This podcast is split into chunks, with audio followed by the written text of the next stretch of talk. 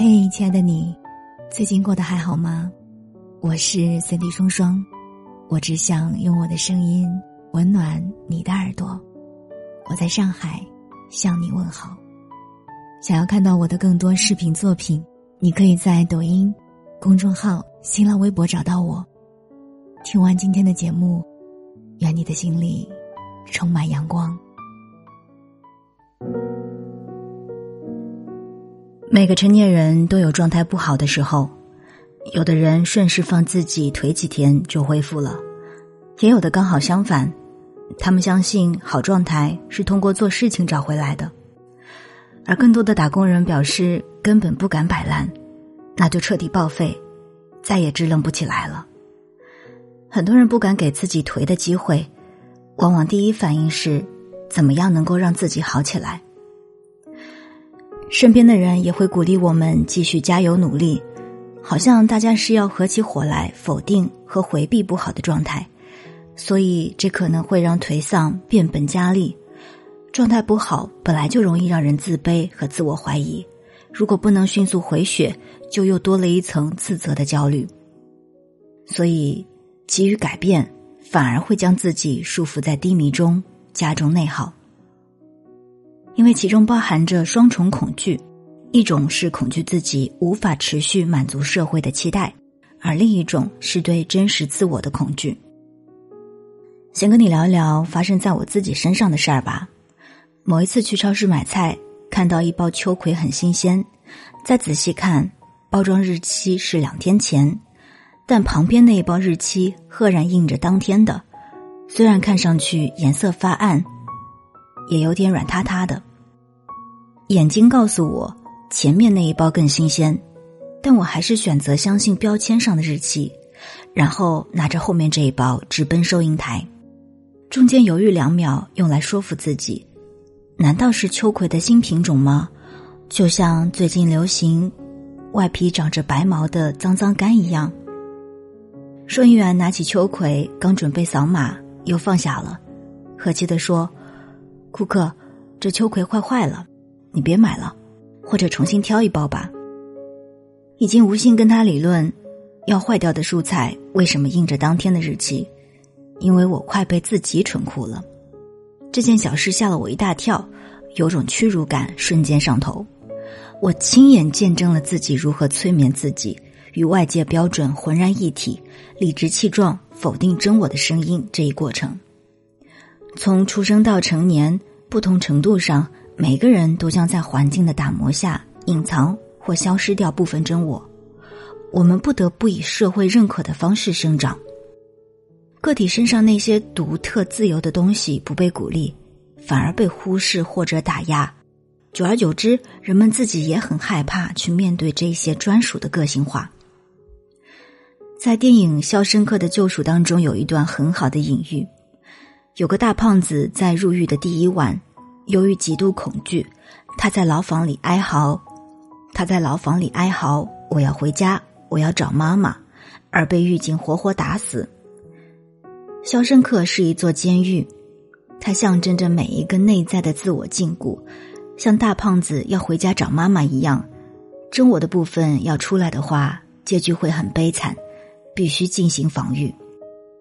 于是有了影片中另外的一句：“监狱里的每一个人。”都绞尽脑汁不让自己闲着。在肖申克服刑满五十年的老人布鲁克斯年轻未入狱之前，曾见过汽车。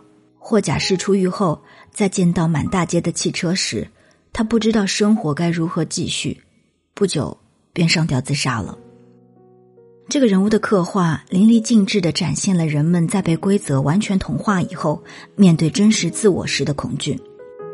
当人们在规条中行走够久，自由和真实可能就是致命的。生活中，我们感到状态不好，其实是真我需要发生的时刻，但在强大的现实面前，他的声音微弱而痛苦。人们不敢停留，只能转身再次回到现实的洪流中去。状态不好，急着改变，不给自己丧的空间，是在否定双重本能之一。死本能，从生物学角度来说，死本能是生命体抑郁从有机返回到无机状态的一种动力。弗洛伊德说，人的自身除了有爱欲和繁衍的生本能，还有趋向毁灭的死本能。生死两种本能是融合在一起的。想一想，在过去的岁月中，你有多少次想死，但又觉得日子也没有那么糟，还可以在人间凑数？又有多少次觉得眼前的婚姻进行不下去了，想离婚？可回头看看屋里的那个人，也并没有那么糟糕。所以，当丧的体验来临时，我们不应当对他围追堵截，拒之门外。它是我们活着的证据之一。就像黑格尔所说的，正是否定性为存在赋予活力。在《甄嬛传》里啊，沈眉庄与皇上离心后，悄悄的爱上了温太医。一天与温太医对饮，借着酒力，敦厚温良的他不禁哀怨：整日克制清醒又有什么用？我就不能醉一回吗？当你很丧、不想努力的时候，如果听到别人要你加油继续，是什么感觉呢？恐怕很多人都会被激怒吧。我倒认为这种被激怒是健康的反应，愤怒能为我们提供间歇的机会，能够暂时终止过度卷人、以丧失真我为代价的外界定义生活。在数字信息和过度强调经济的时代，当一个人不断促使自己符合社会潮流，不允许自己有丝毫的丧，那就很可能反向形成对一切刺激不假思索的跟随，将自己又一次推向没有选择的境地，就好像一个失重的人跌跌撞撞，不知道在哪一刻就倒地不起。这再一次证明，有时候我们需要一点丧，它提示自己重新看看脚下的路。而同时，没有丧的生活才是真正的暗无天日。你不必为状态不好感到抱歉。其实，《肖申克的救赎》应该也是我们每一个人的自我救赎。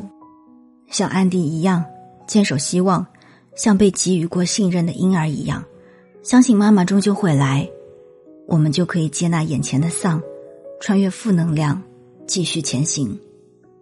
因为尼采还说过。当一个人知道自己为什么而活，就可以忍受任何一种生活。我是三弟双双，我们下期再见。